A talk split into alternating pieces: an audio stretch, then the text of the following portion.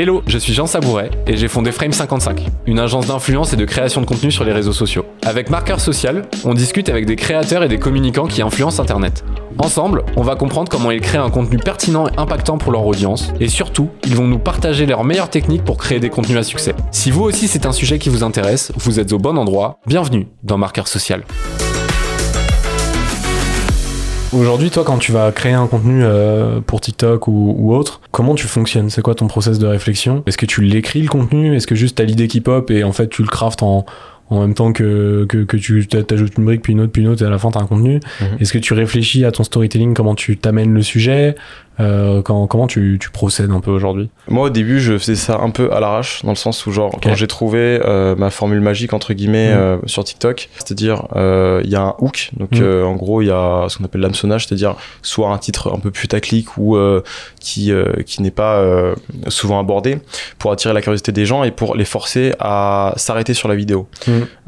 donc, pour avoir C'est vrai qu'aujourd'hui, le hook est hyper important. C'est qu'est-ce qui fait que t'as un démarrage qui tout de suite va susciter de la curiosité mhm. et que les gens vont s'arrêter dessus et vont vouloir savoir pourquoi.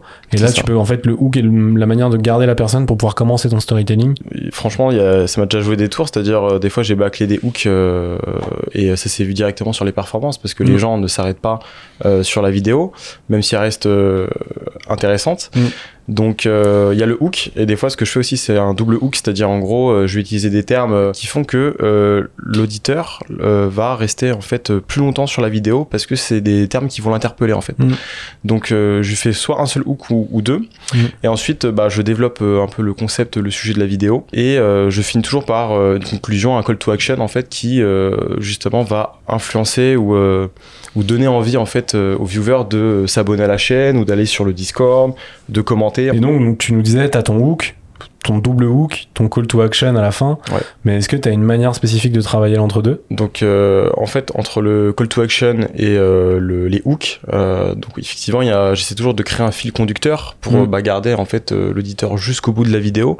c'est très dur en fait de, en fait, c'est le plus dur pour moi, le fil conducteur, parce que c'est le nerf de la guerre en fait. Mm. Hein. c'est là où tout le watch time se fait et pour garder l'auditeur jusqu'au bout, il faut vraiment créer quelque chose d'intéressant de, pour pour le captiver.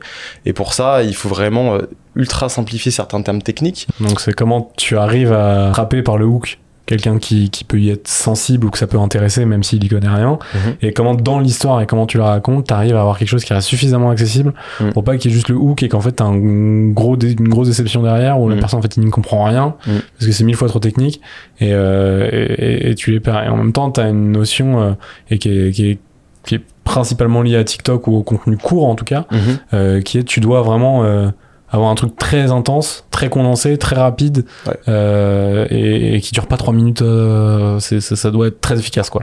Ouais, mm. c'est ça en fait. L'exercice le plus dur, c'est de réussir à condenser euh, en 30 secondes. En général, je tourne autour de, cette durée-là. Un concept ou une notion que je présentais de manière simplifiée. Effectivement, tu as parlé des, mm, des vidéos pour illustrer en fait les termes techniques ou le fil conducteur.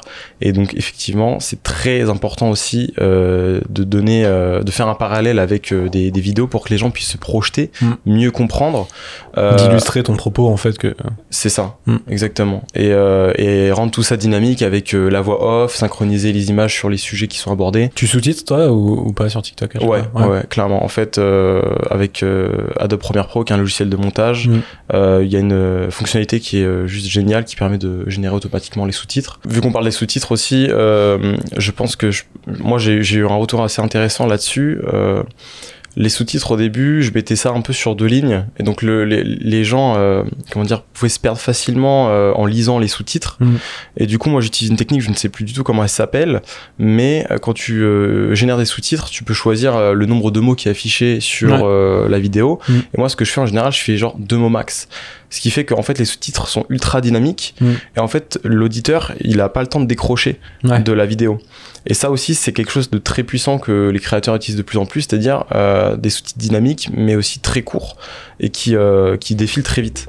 Si cet extrait vous a plu, je vous invite à laisser une note de 5 étoiles, et si vous souhaitez en savoir plus, vous pouvez consulter l'épisode complet, déjà disponible sur votre plateforme préférée.